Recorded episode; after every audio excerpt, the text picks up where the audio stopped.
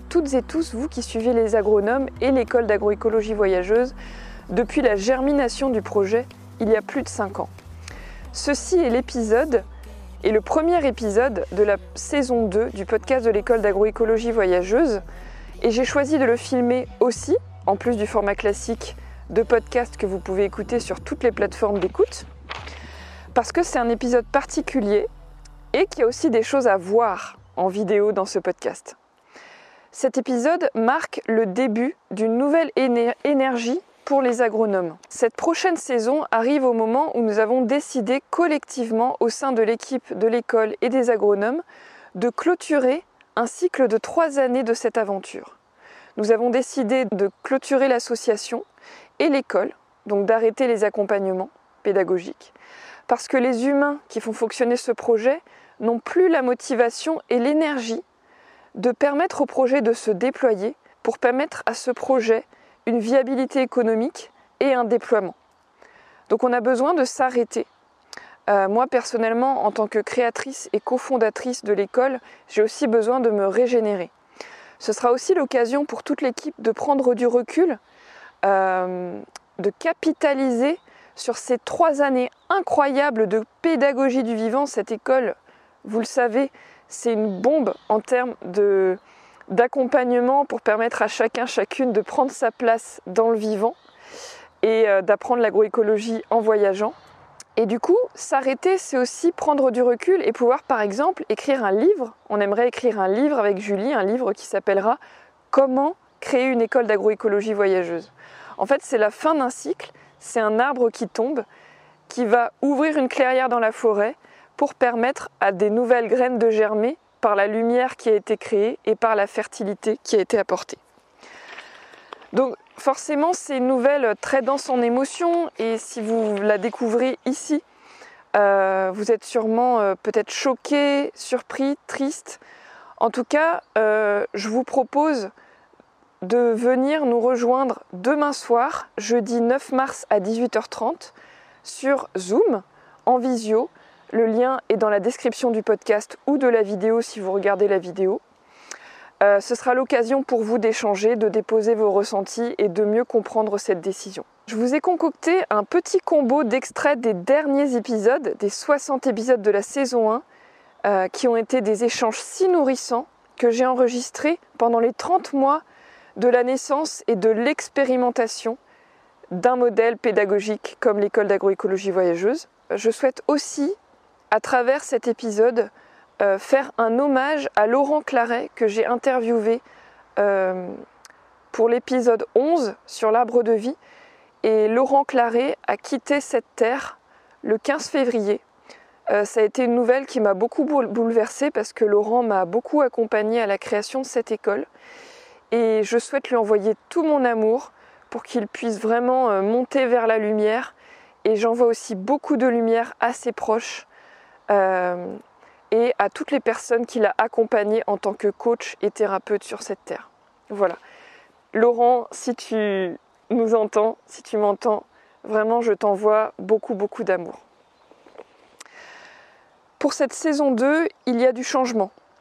Je vais vous proposer des formats courts pour aborder une pratique agroécologique ou euh, un format revue de presse de l'agroécologie et des formats longs, plutôt 1 heure, 1 heure 20, pour aller plus en profondeur dans la rencontre de personnes qui cultivent l'agroécologie en elles et autour d'elles. Je vais me faire plaisir en interviewant des personnes connues dans le milieu de l'agroécologie et des pépites moins connues mais qui nourriront tout autant en profondeur vos cœurs. Je vais laisser plus de place à d'autres hôtes comme des personnes de l'équipe des agronomes ou des étudiants, étudiantes de l'école d'agroécologie voyageuse pour interviewer des personnes. Et j'ai envie d'interviewer aussi plus de personnes du monde entier.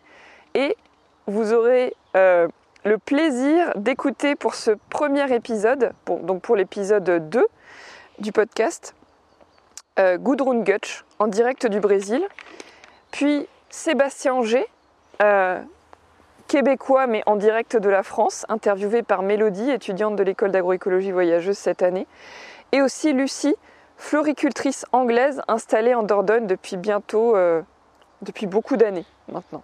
j'ai envie de laisser libre cours à ma créativité en intégrant des sons et des musiques aux épisodes. Et peut-être que je ferai aussi un ou deux épisodes en live pour plus d'interaction avec cette belle communauté qu'on a créée depuis euh, la naissance de cet épisode. Je vous laisse maintenant avec ce combo d'extraits pour vous replonger dans les débuts de l'école et du podcast. Comment apprendre l'agroécologie et faire le plus long des voyages, celui de la tête au cœur. Les extraits sont indiqués dans l'ordre en description du podcast. Donc si vous voulez euh, retrouver les épisodes grâce aux extraits, n'hésitez pas à aller dans la description. Belle écoute et si vous aimez ce podcast, merci de le partager. Le monde a besoin d'inspiration. Et n'oubliez pas, ne soyons pas experts, soyons vers de terre.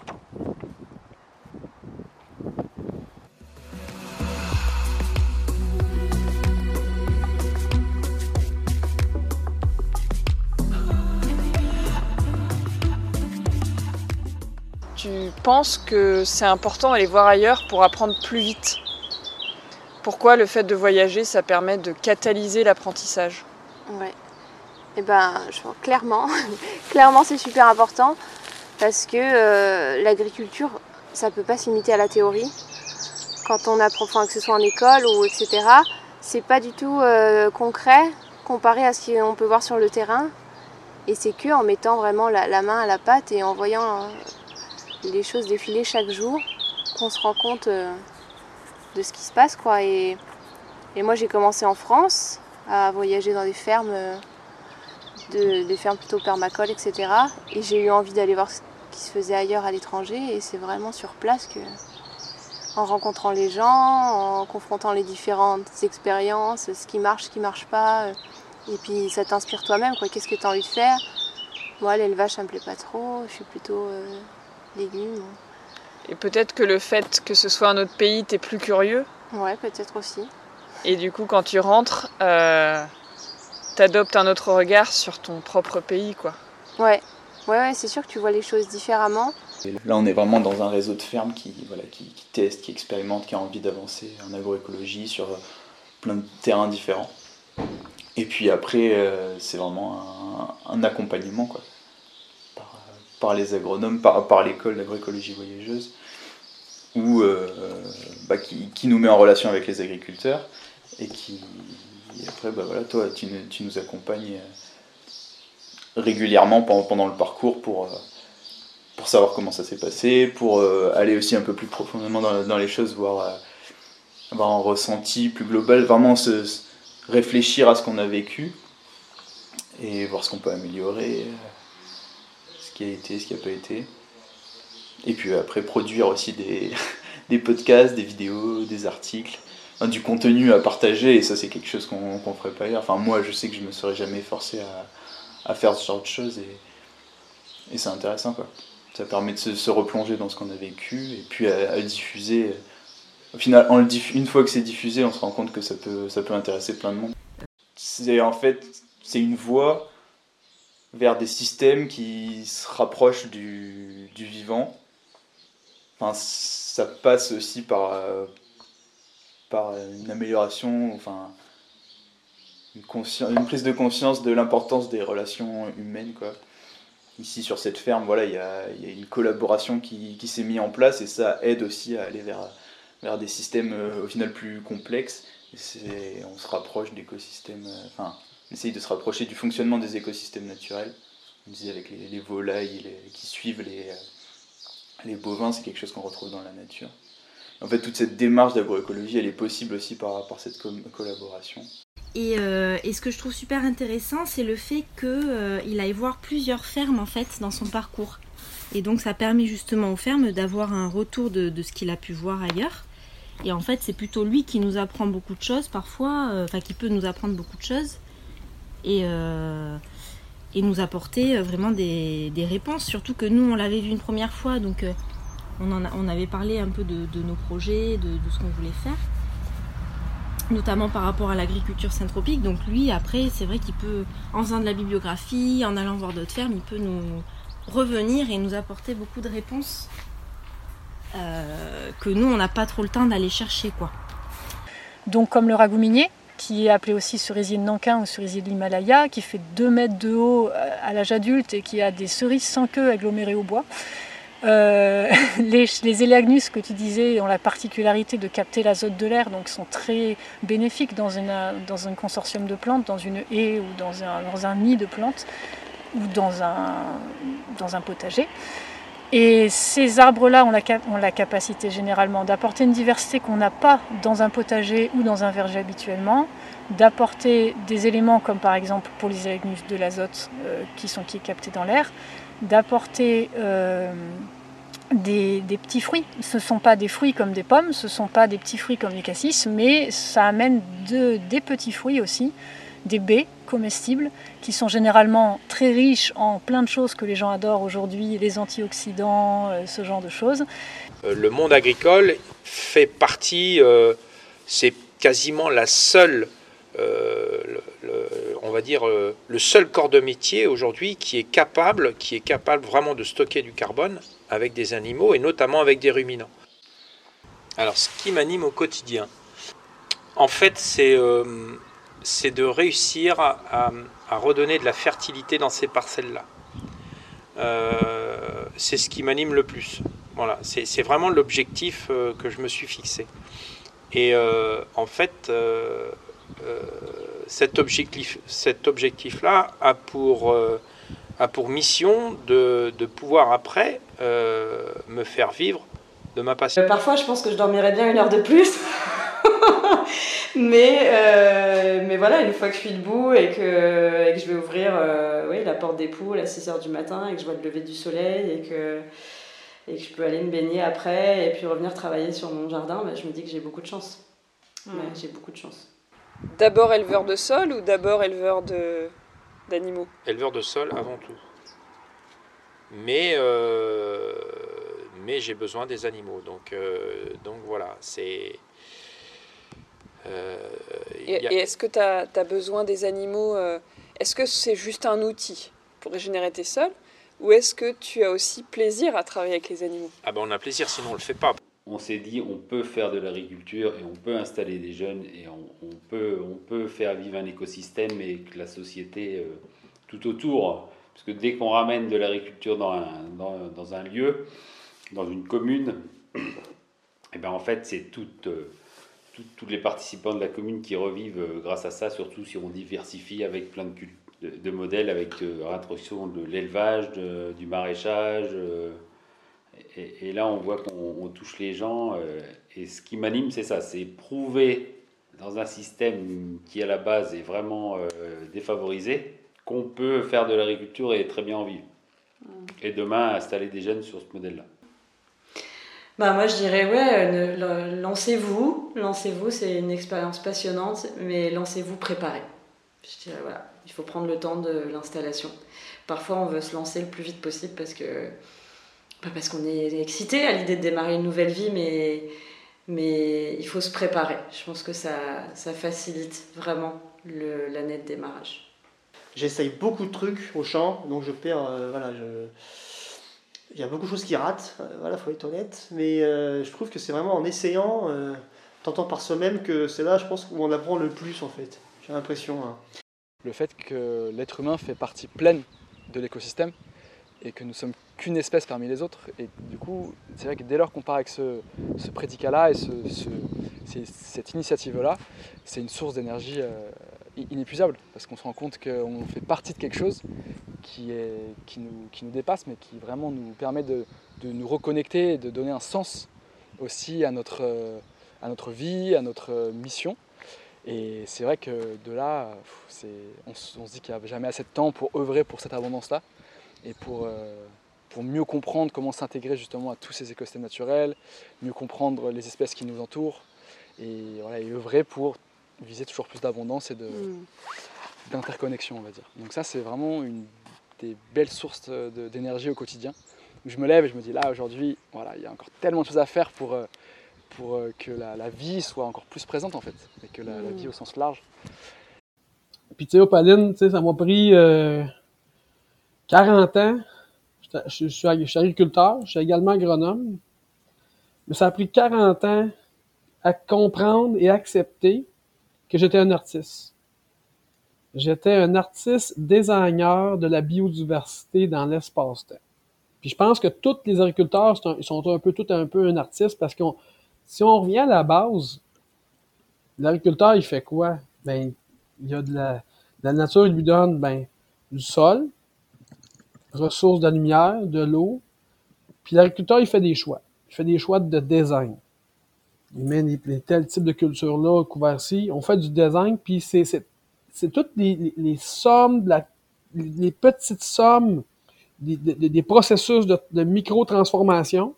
Euh, Est-ce que tu souhaites euh, partager d'autres messages importants aux gens qui nous écoutent, qui te tiennent à cœur pour la transition agroécologique?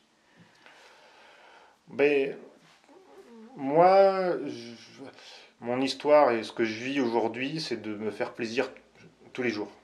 Peut-être même euh, et essayer de se faire plaisir peut-être même euh, voilà toutes les heures et, de, prendre plaisir dans tout ce que l'on fait au quotidien on sait que pour se faire plaisir pour pouvoir par exemple produire des légumes il va falloir à un moment s'embêter à faire de la comptabilité ou s'embêter à, vendre des produits si on n'aime pas ça avoir une relation avec sa clientèle voilà il y a peut-être des choses qui vont mais mais vous faites plaisir et vous savez pourquoi vous le faites tout se fait tout seul dès qu'on est dans une posture de réconciliation et de justement pas dans le clivage pas de montrer du doigt ce que les gens font mal, mais dire venez, venez à la ferme, regardez comment on fait. Tout simplement. Et peut-être que ça vous plaira, peut-être que ça vous plaira pas, peut-être que ça pourra pas marcher chez vous, mais tout cas, c'est vraiment cette pédagogie par l'exemple aussi. quoi. Et arrêter toujours de critiquer, d'être dans le. Voilà, de montrer du doigt. Nous, on fait plein de conneries ici, on est les premiers à, à s'en marrer et à montrer aux gens les conneries qu'on fait en fait. quoi. Parce que c'est ça aussi, il faut pas. Faut, faut pas se prendre au sérieux non plus quoi. Voilà, il y a le mmh. côté de, enfin la vie est une fête quoi. La vie, on est là, on, la vie n'est que location, on est là pour s'amuser aussi quoi. Et ça, on le perd de vue de plus en plus. C'est pour ça que nous, la ferme, elle s'appelle la ferme des Mawajites. Ça veut dire la ferme des maladroits. Parce qu'on est, on est maladroits et on le sera toujours. quoi. Nous, un des objectifs en fait de la ferme, c'était euh, de, démontrer qu'on pouvait régénérer les sols avec euh, euh, des fermes de petite taille.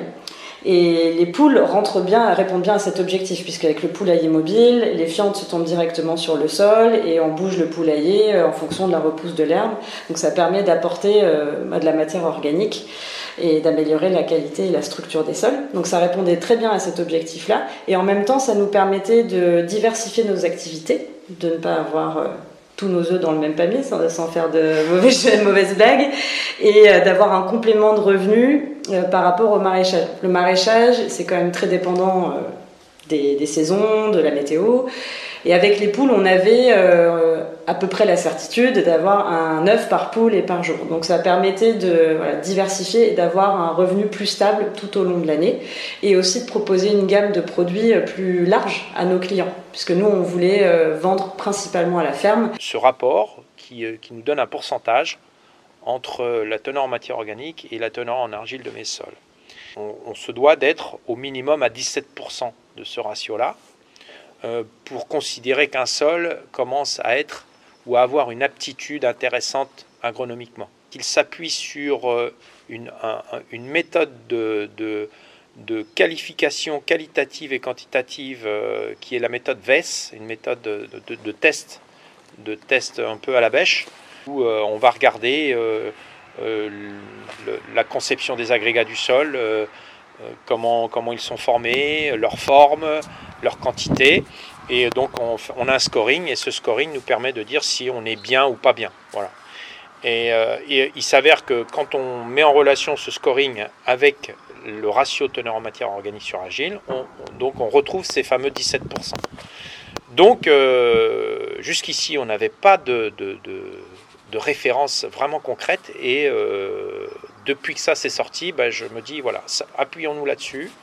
Je me sens imprégnée des paysages qui m'entourent. Et je sens qu'ils définissent qui je suis aussi. Euh, comme euh, une habitation où l'on vit, ça a des influences sur nous, on est en interaction continuelle. Et donc c'est essayer à ramener le plus de vie dans les lieux dans lesquels je manque un peu plus longtemps pour me sentir pleinement et développer des parties de moi que je ne connais pas encore aussi. Euh, pour la production maraîchère. Enfin, à la fois euh, les gens qui sont double actifs, qui vont aller euh, payer la ferme avec un autre boulot. Et, et si tout ça n'existait pas, le prix de l'alimentation serait à son juste prix. parce que l'heure de travail serait valorisée correctement. Et aujourd'hui, moi je pense que mon objectif, il est que l'agroécologie soit juste socialement et qu'elle soit équitable. Et équitable, c'est que, le produit alimentaire, il vaille le prix de, ses coûts de production. Faut redonner le savoir-faire aux agriculteurs, il faut juste les aider à leur donner des indicateurs et, des clés d'action. Donc. Moi, ce que je peux raconter, c'est un peu le fil conducteur euh, de la transmission d'une plante à quelqu'un. C'est euh, au départ, euh, quand tu choisis ce métier, c'est qu'aussi tu es très attentif à l'histoire d'une personne, son histoire, son jardin secret. Son jardin, c'est son histoire. Donc il faut s'attendre quand tu fais ce, métier de vendre des plantes à parler beaucoup de la personne parce qu'elle va te parler de son jardin, donc elle, va te parler d'elle. La personne va te parler d'elle. Hmm. Donc c'est sûr que tu rentres dans l'intime. Donc il faut accepter cette donnée-là. Si ça t'intéresse pas d'être dans l'intime, euh, si toi tu as envie d'être dans quelque chose de plus technique, par exemple, dans ton échange avec tes clients, bien savoir que dans le métier de pépiniériste, il faut quand même accepter toucher à, l'humain et à son contexte de vie, ses contraintes, ses passions. Euh, Donc il faut accepter de donner ce temps aux gens. Moi, ce que j'ai compris, c'est que le, pouvoir des plantes, ce cheminement-là, en fait, avec l'utilisation des cultures de couverture, le pouvoir des, racines, ça m'a permis de, démontrer qu'en l'espace de, moins d'un an, on fait une transition semi-directe qui peut être très bien réussie. Euh, ça, c'est vraiment important. On sait que le redox et le pH, c'est vraiment des outils, les outils du futur. Ça marche très bien sur euh, les animaux, sur les sols, sur les plantes, sur les humains. On peut vraiment prédire euh, à peu près toutes les maladies avec, comment dire, on peut prédire toutes les maladies à l'avance. Et euh, on, montre vraiment qu'un être vivant ne peut pas tomber malade. Il tombe malade que parce qu'il a des, il a un mode de vie ou des interactions avec son, son environnement qui font qu'il devient stressé d'un point de vue physiologique et donc qu'il tombe malade. Finalement, le facilitateur, il a un peu ce rôle d'agriculteur pour remettre pour aider chacun, faciliter chacun à trouver sa place, même si chacun a une mission bien différente. On est tous différents, mais avec un but commun. Ça te parle, ça? Ça me parle beaucoup, et effectivement, chaque... Euh, enfin, je, Moi, ce qui m'a vraiment fait aller vers de la facilitation au tout début, quand j'ai commencé, et ce qui m'a vraiment fait tomber amoureuse, je pense, de la facilitation, c'est le fait que ça permettait de redonner une place à chacun, enfin à chaque personne euh, dans son unicité, quoi. Et euh, je me suis toujours vu comme un colporteur en fait d'informations plutôt que comme un donneur d'informations.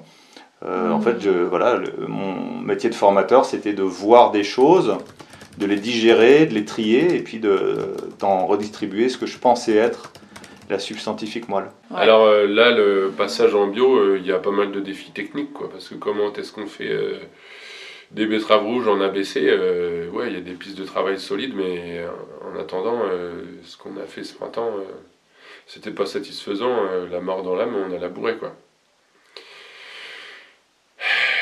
Bon, ça fait partie du jeu, quoi. Ouais. Mais c'est des petits. Il va falloir, comment on va dire, apprivoiser le fait que tout sera pas parfait les, les premières années, mais que l'ensemble monte, quoi en essayant de garder au maximum la partie solide, donc le compost solide, à l'intérieur du sac. Et ensuite, une fois que tu auras, brassé ton compost, là, il t'aura fait migrer beaucoup de micro-organismes bénéfiques à l'intérieur de la solution liquide. Et là, ensuite, bah, tu lances ton système d'oxygénation. Tu mets des solutions nutritives à l'intérieur. Donc ça, c'est, il y a plusieurs recettes, il y a plusieurs, euh, il y a plusieurs écoles par rapport à ça aussi. Euh, globalement, généralement, ce qui est utilisé, euh, c'est de la mélasse, en tout cas, c'est des sucres assez simples. C'est de l'algue, c'est parfois des acides humiques, des choses comme ça, qui vont permettre en fait de nourrir ces micro-organismes-là.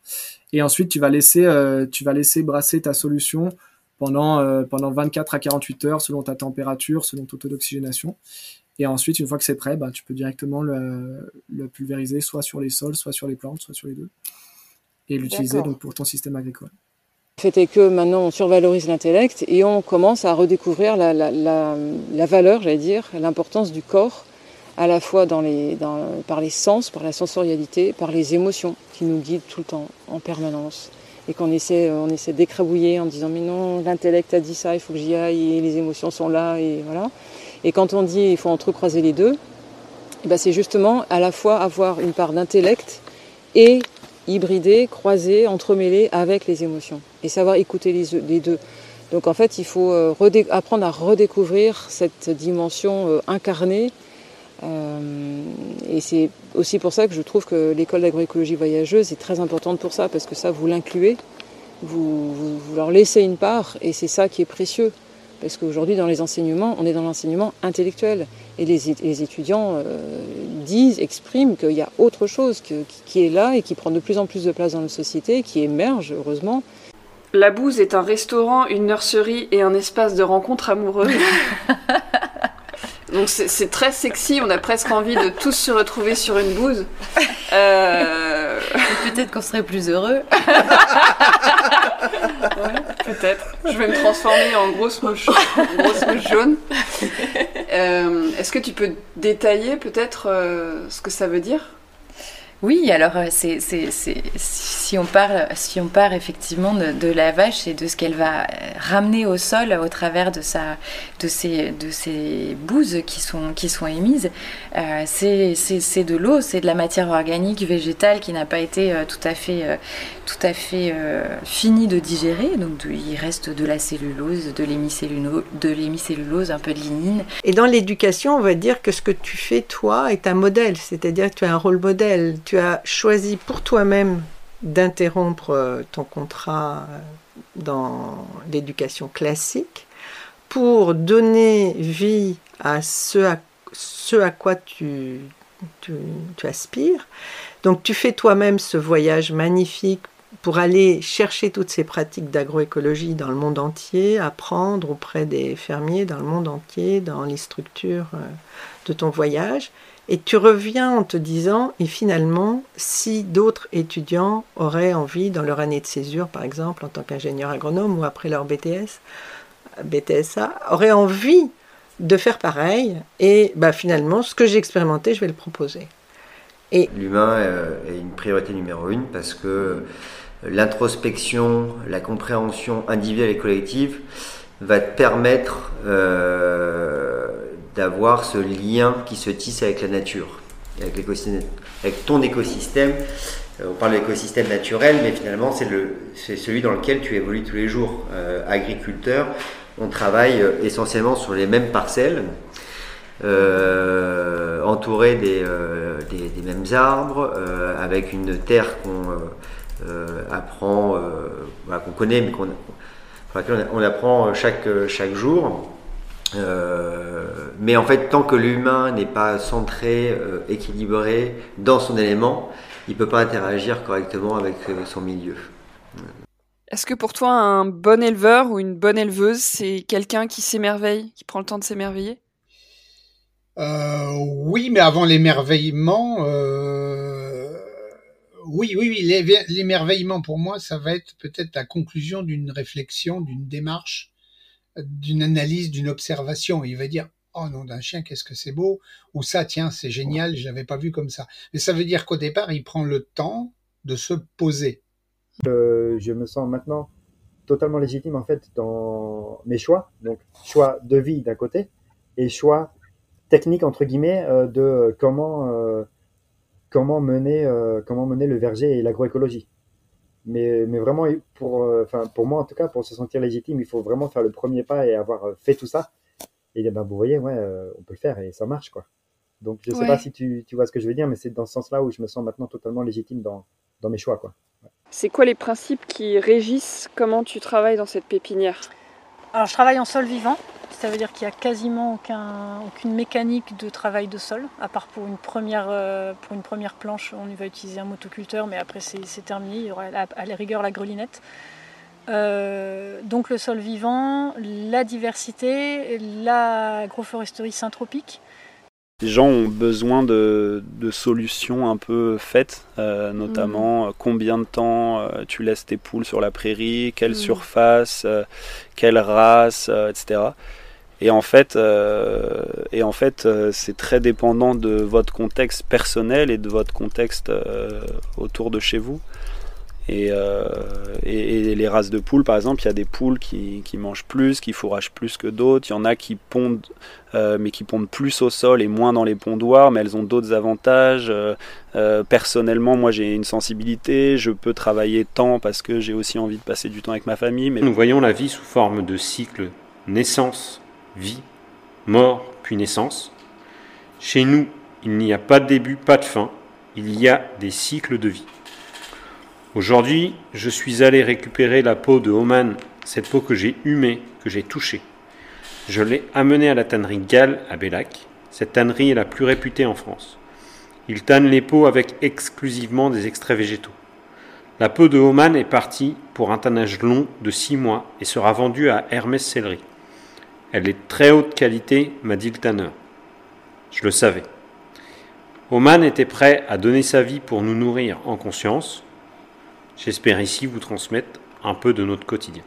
Il n'y a pas beaucoup de recherches sur euh, qu'est-ce qui se passe si on atteint 10, 15, 20% de matière organique, euh, quelle est l'évolution de ces matières organiques dans le temps, quelle est, euh, est-ce qu'il va avoir des, mm, des pollutions en nitrate ou est-ce qu'on va mm. avoir euh, de, de l'azote sous forme d'ammonium qui reste assez stable dans les sols et pas de pollution. En fait, toutes ces questions-là, il n'y a pas vraiment, en les cas, je trouve pas de réponse à ces questions-là.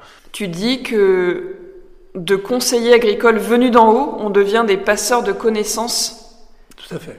Donc c'est ça ta philosophie euh, de conseil? C'est ça, c'est de, faire du transfert de, connaissances, non pas parce que cette connaissance elle est innée évidemment, puisque je l'ai acquise de, multiples lectures, de multiples rencontres surtout, et de multiples émotions que j'ai eues avec des chercheurs, des agriculteurs, et beaucoup d'agriculteurs surtout et entre autres euh, des, sociologues de l'agriculture, dont un qui s'appelle Jean-Marc Ménard, que je cite souvent parce qu'il m'a ouvert les, yeux sur les, trois savoirs fondamentaux qui permettent de faire changer les choses. Le premier, c'est le savoir pour comprendre, sur lequel je, je m'étalerai un peu. Ensuite, le savoir pour agir, parce que si on ne comprend pas, on n'agit pas. Et ensuite, le savoir à partir de l'action ben, pour changer, puisqu'on agit et on voit des choses qui marchent et des choses qui ne marchent pas. Et euh, donc du coup, on a, on a cinq cabanes euh, et qu'on déplace au, gré de l'endermement. Donc au début, on a commencé euh, en, les déplaçant tous les trois jours.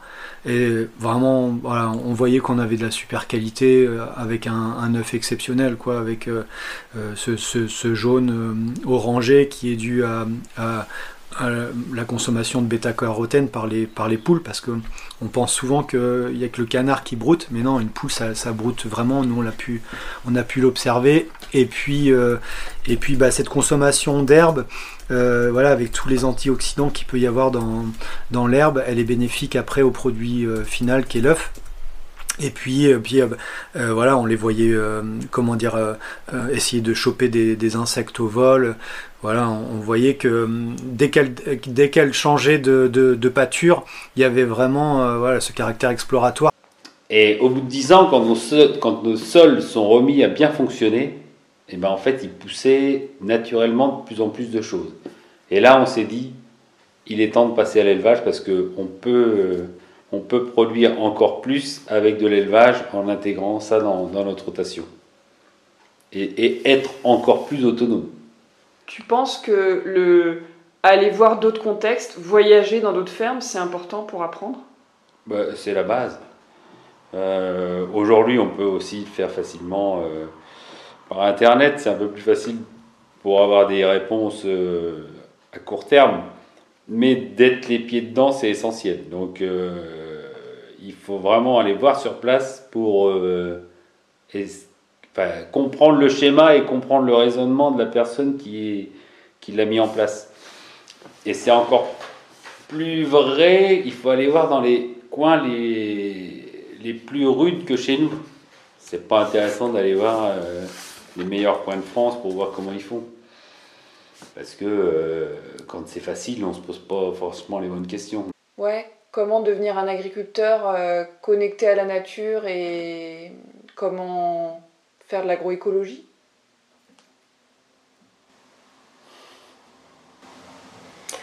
Moi, je dirais euh, aller se connecter à vos propres valeurs et définir ce que vivant veut dire pour vous.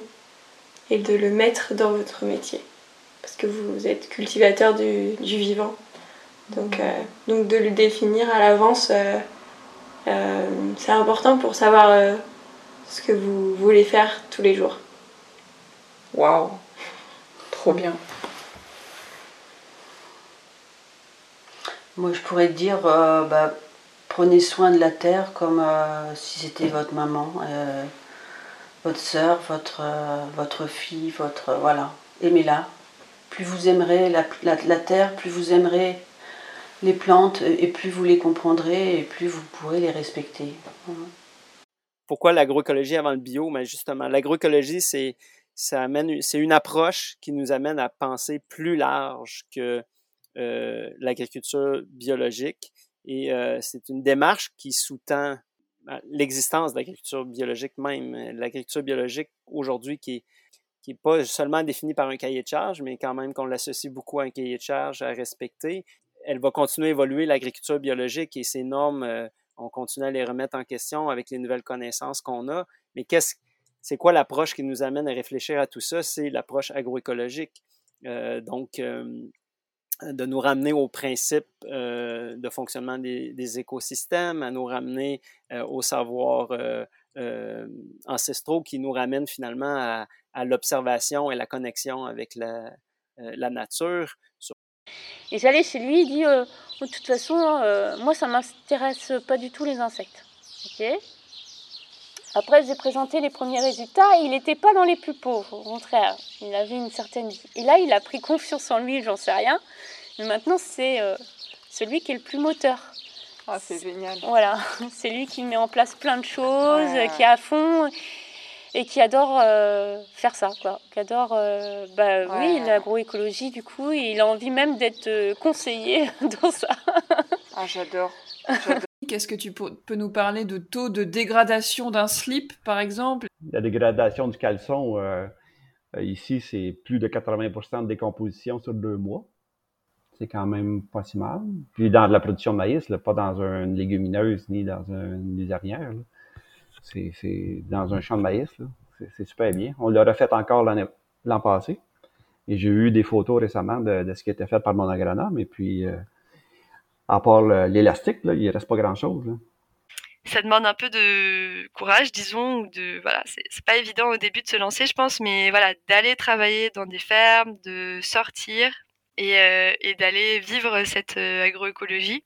Quand j'étais au lycée, moi, agricole, en tant que jeune, j'avais un, et en DUT, ça a continué, j'avais des profs d'agro qui, étaient géniaux, pas du tout les critiquer, mais ils avaient, c'était des profs à l'ancienne, quoi, des pesticides, engrais, tout ça, et moi qui étais là, le seul euh, fils d'enfant bio euh, dans, au milieu de 200 agriculteurs conventionnels, j'étais, je comprenais pas en fait ce qu'ils me racontaient, ça, ça, correspondait pas à ce que je vivais euh, chez nous, du peu que je connaissais chez nous, que je comprenais. Et du coup, euh, très rapidement, j'ai eu envie de, comprendre encore plus. Je me suis vraiment passionné par ça euh, pour l'agro. Et, euh, quand je suis arrivé prof, j'avais pas envie d'apprendre. en tout cas, j'avais une conviction, c'est que l'agronomie, en tout cas dans des matières comme ça, ça peut pas être quelque chose de descendant. Un cours qui juste balance un cours, il faut que ça soit construit avec les élèves, qu'on aille sur le terrain, sinon ça n'a pas de sens. Bah, ce qui m'émeut euh, à chaque fois que je vois un agriculteur, peu importe euh, ses pratiques, euh, et encore plus les, les agriculteurs qui sont, que j'ai rencontrés jusqu'à maintenant, c'est des gens qui, qui sont courageux en fait, parce que quand on regarde le nombre d'heures qu'ils font par semaine, c'est bien plus souvent que la base de 35 heures quand on regarde leurs revenus ou l'argent qui se dégage, ce qu'ils se laissent pour vivre, les vacances qu'ils se laissent, etc. Et quand tu es en agroécologie et que, en tout cas, tu es dans ce genre de, de, de pratiques pionnières, euh, où c'est pas encore la norme de faire ça euh, à l'échelle nationale, internationale, même régionale. Et bah, tu as aussi euh, le fait d'être vu un peu comme un extraterrestre, enfin, de, le fait d'avoir à limite justifier ces pratiques d'une part auprès de tes collègues agriculteurs, euh, de, des organismes de formation aussi, euh, dans le sens euh, BPREA, etc. Et à, ta clientèle, quoi, aux humains, à la société à laquelle tu vas faire face. En revanche, a un truc qu'on fait, nous, depuis quelques temps, depuis quelques milliers d'années, nous, humains, sapiens, sapiens, et que faisaient pas nos cousins euh, ou enfin pas, pas qu'on sache en tout cas, c'est le fait de décider de donner la vie. C'est-à-dire de décider qu'on prenait euh, cet auroch mâle là, cette auroch femelle là, et qu'on leur faisait faire des petits, et que de ces petits on gardait que celui qui avait telle ou telle ou telle caractéristique pour continuer ce boulot et euh, faire de nos rocs de Mésopotamie une vache jerseyaise 15 euh, 000 ans plus tard. D'accord?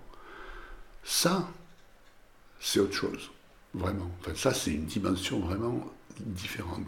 Et pour moi, là où j'en suis aujourd'hui, c'est ça que je voudrais amener, poser sur la table pour les gens qui n'ont peut-être pas réfléchi comme ça. C'est là que ça se passe, en fait, métaphysiquement, notre rapport aux animaux.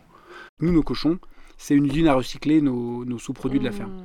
Et que, et, que, et que le cochon, c'est vraiment l'animal qui le fait le mieux.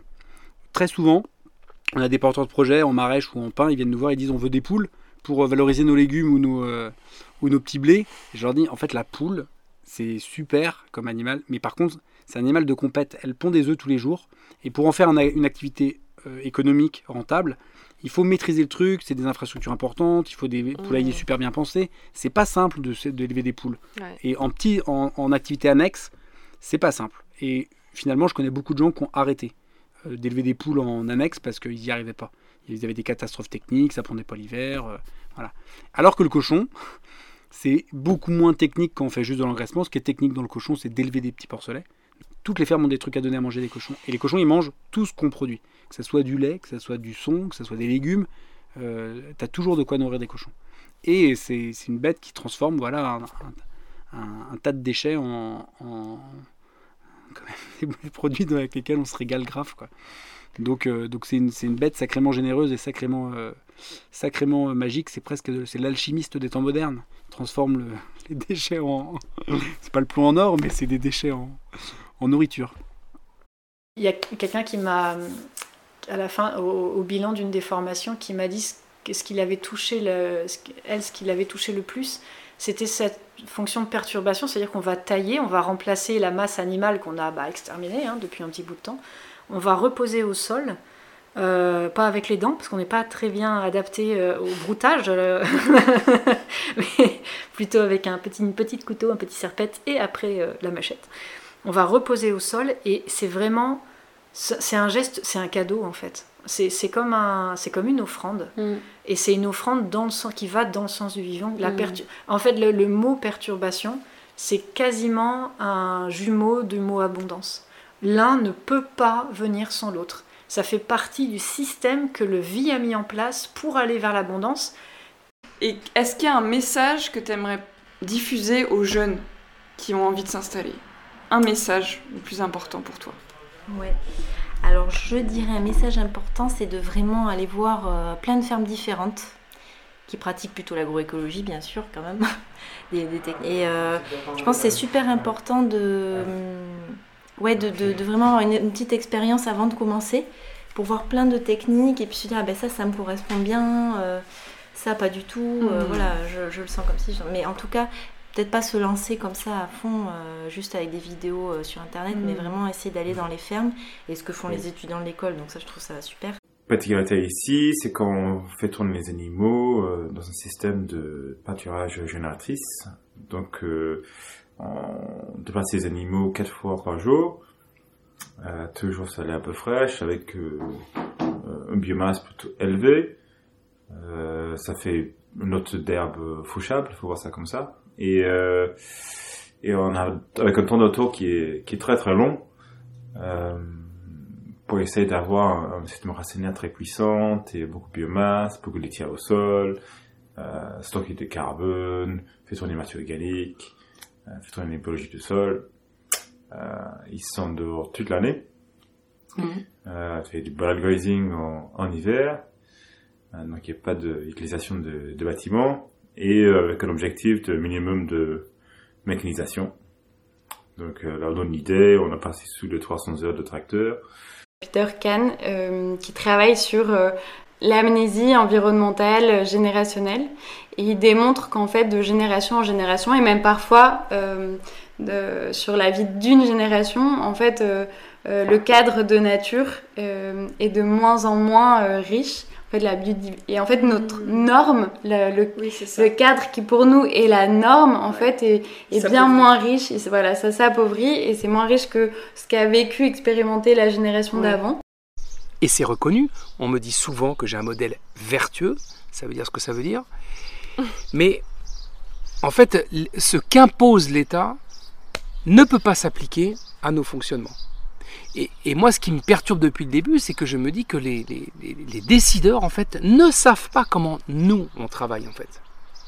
Et donc, ils imposent des règles à 85-90% de la profession qui sont dans un modèle plus conventionnel de gros bâtiments où ça pose aucun problème, mais ils ne s'adressent pas à cette minorité qu'on est nous, qui représentons peut-être 10, même pas 10% pour les petits producteurs et un peu plus de 15% peut-être en mmh. prenant les, plein air. Mes mélanges, ils ont évolué, c'est-à-dire que le pourcentage de graminées a augmenté, le pourcentage de légumineuses a diminué. Euh, au début, je pouvais faire un rang sur deux, puis maintenant, je peux aller jusqu'à tous les rangs le plus large possible en laissant euh, le cavaillon euh, le plus étroit possible. Le cavaillon, c'est quoi Sous le rang, à gérer. Euh, oui, c'est vrai qu'il y, a, des, régions où ils disent pas cavaillon. C'est ça. alors, ce qui est marrant, si on faisait le bilan humique de mes 15 dernières années, je devrais pas être à 2,6. C'est quoi un biomax pour que les gens qui savent pas Alors, c'est des mélanges de, de, plein d'espèces de, de graines ou des seigles, de l'avoine, des pois, de la veste, euh, des... Enfin, grosso modo, tu as les grandes familles euh, graminées, euh, crucifères, légumineuses que tu, que tu mélanges, tu mets plein d'espèces. Comme je disais, il y a des gélives, il y, en a, il y a un petit peu de tout. Tu crées une ration très diversifiée. Alors c'est pour la complexité des sucres que tu vas, par les exudats racinaires, apporter au sol, mais ça fait également euh, une complexité de ration pour les, pour les animaux, avec tout un tas de, de sources de fibres différentes. Et euh, il y a également euh, pas mal de légumineuses fourragères, des loutiers, des... il y a de la fétuque dans, naturelle ou, parfois semée. En fait, on se rend compte qu'on est dans, dans, dans, des prairies presque idéales pour, pour nourrir des, des ruminants. Une pomme qui est très bonne, certes, mais qui qui est un peu trop domestique. Voilà, on s'habitue à elle et finalement, on voilà, on, laisse plus le pommier euh, évoluer. Et donc, ça me parle de, réussir à un moment donné avec, avec la pépinière, ou plus avec la pépinière, mais à repartir uniquement des, semis. Et de, avant, avant de modifier en profondeur la vie de l'arbre et son expression, d'attendre qu'il ait fait un fruit. C'est-à-dire de laisser 10 000 pommiers. Bien sûr, on sait que sur 1000 graines de pommier, il y en a peut-être un qui va ressembler à, son papa ou sa maman. Mais les autres, même s'ils ne ressemblent pas, ils ont peut-être des choses intéressantes à dire. Moi, à une époque, j'ai appris que dans la nature, c'était la loi du plus fort. Donc les arbres, ils étaient dans une forêt en concurrence pour, euh, pour la lumière. Puis maintenant, en fait, on apprend que non, les arbres, ils s'entraident par le système racinaire. Et que justement, il y a des arbres qui vont aider les, les, les grands arbres à aider les plus petits pour grandir. Et donc, est-ce qu'on peut aussi changer ça dans notre paradigme de penser dans les grands mouvements qu'on a, euh, c'est de dire en fait, on est tous ensemble, on est une forêt en fait, et on s'aide mutuellement. Euh, et donc moi, quand il faut que je m'arrête, est-ce que je peux accepter de me dire ok, je, vais recevoir du soutien, euh, je suis soutenu par ce grand mouvement, je continue, et puis quand ce sera mon moment de, reprendre la flamme, eh ben je, je la reprendrai. René Char a dit beaucoup de choses et une des choses qui moi m'a profondément marqué, c'est la suivante. Serre ton bonheur, impose ta chance, va vers ton risque, à te regarder, ils s'habitueront. Et c'est pour ça que j'ai appelé mon entreprise Osez votre potentiel. Serre ton bonheur, dans ma compréhension de cette citation, hein, dans mon interprétation, dans mon appropriation, c'est ce dont on vient de parler là ce qui me tient à cœur Qu'est-ce qui m'anime profondément? Et en fait, je me, suis, je me dis toujours, mais aujourd'hui, comment on peut euh, faire vibrer l'intérieur des gens en leur montrant la beauté de l'agroécologie? Et mmh, mmh. de, de, de, de c'est tellement important de manger, enfin c'est la base. Comment on peut permettre aux gens de, un peu comme dans la Belle Verte, d'avoir un, un énorme secouage de cocotiers euh, et de se reconnecter à leur assiette, à leur, au sol, à la terre, enfin là, là d'où ils viennent, quoi. Et mmh. une invitation à l'émerveillement et à la connexion. Ouais, c'est ça. L'émerveillement, c'est vraiment clé pour moi et, et j'ai besoin de ça tous les jours, de m'émerveiller de choses très simples. Merci à vous d'avoir écouté cet épisode. S'il vous a plu, je vous invite à le partager à des personnes qui pourraient être inspirées par cette thématique. Vous pouvez aussi laisser un commentaire sur votre plateforme d'écoute et noter le podcast en lui mettant 5 étoiles. Cela lui permettra d'être plus facilement trouvé par les personnes qui cherchent des podcasts sur l'agroécologie. A bientôt pour un prochain épisode, au cœur du vivant, pour mettre en lumière celles et ceux qui régénèrent la Terre.